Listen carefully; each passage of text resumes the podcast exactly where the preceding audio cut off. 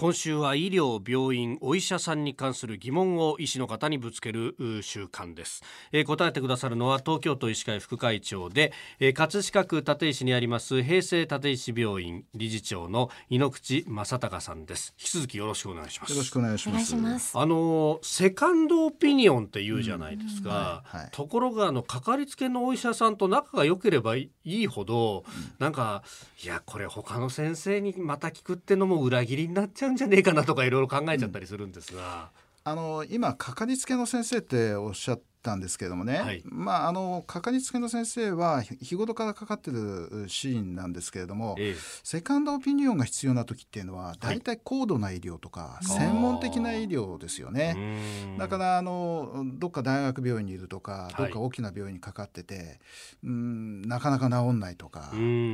いう難しい病気の時に大体出てくるのがセカンドオピニオンですよ。なるほど、ええ、だからこの大大病院から他のもっと専門の先生がいるんじゃないかっていうようなシーンを考えた時に、はい、その時こそかかりつけの先生に相談するといいですよね。あなるほど。先生がこの病院を紹介してくれたんだけれどもこの先生の治療でよくならないんで他の病院ありませんかとかそれをかかりつけの先生と相談するっていうのがいいように思いますね。はあそっかそっか。であのまあかかりつけの先生がいなくて、ええ、あのそういう相談する先生がいない場合には、え、ぶっちゃけみたいな話で、はい、その治療を行っている専門の先生に、セカンドオピニオン聞きに行きたいんだけど、先生誰か紹介してもらえませんかとかね。えそれ聞いていいんですか？あいいです。もう今はそういう時代ですね。あそうなんですか、ええ、いやなんか主治医の先生気悪くすんじゃねえかなとか、うん、まああんまり面白くはないでしょうけれども。それは、まあ、面白い、はい、もう一生懸命。だ医者っていうのはみんな一生懸命やってますから。あ、その一生懸命で、はい、自分の説明で納得できないんだなまあそれはしょうがないやこの経過だからって思いますから。あのぜひ聞いていただいてですねその先生の考えるセカンドオピニオンを推奨してもらうのも手です。なるほど、うん、やっぱりでもそっか経過見て先生だって経過見てるから先生だって悩んでるわけですかそういう時っていうのは。そうですね。あのやっぱり我々はあの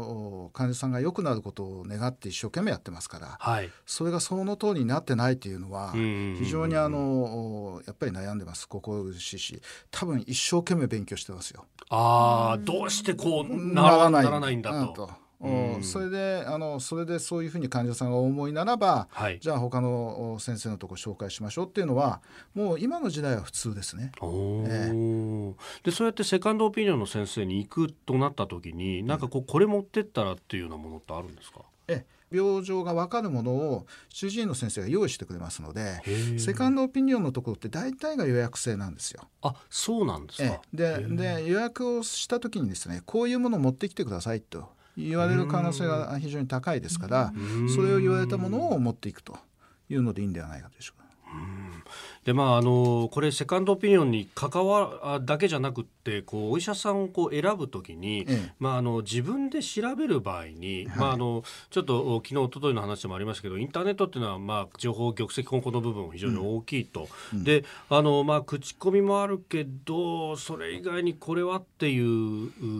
ツールみたいなものって先生あるんですか、はい、あの病気のタイプによりますけれどもね、え、まあ、あの急に病気になって早くかかりたいとい。う状態の時には東京消防庁がやっているシャープ7119、119、119番にシャープと7をくっつけてね、シャープ7119というところに電話すると、はい、その医療機関案内というのをしてくれます。場合によってはその看護師さん詰めてる看護師さんたちが病状を聞いてですね、はい、こういうところにかかった方がいいですよ、えー、何時間以内にかかった方がいいですと。そういうようなこともあの相談に乗ってくれることもできます。あ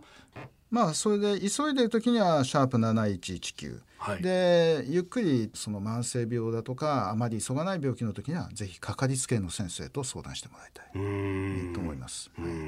まあ本当かかりつけの先生を作っておくとある意味万能なんですね。そうですね。入り口ですから、どういう方向にでも広げていくことができます。はい、はい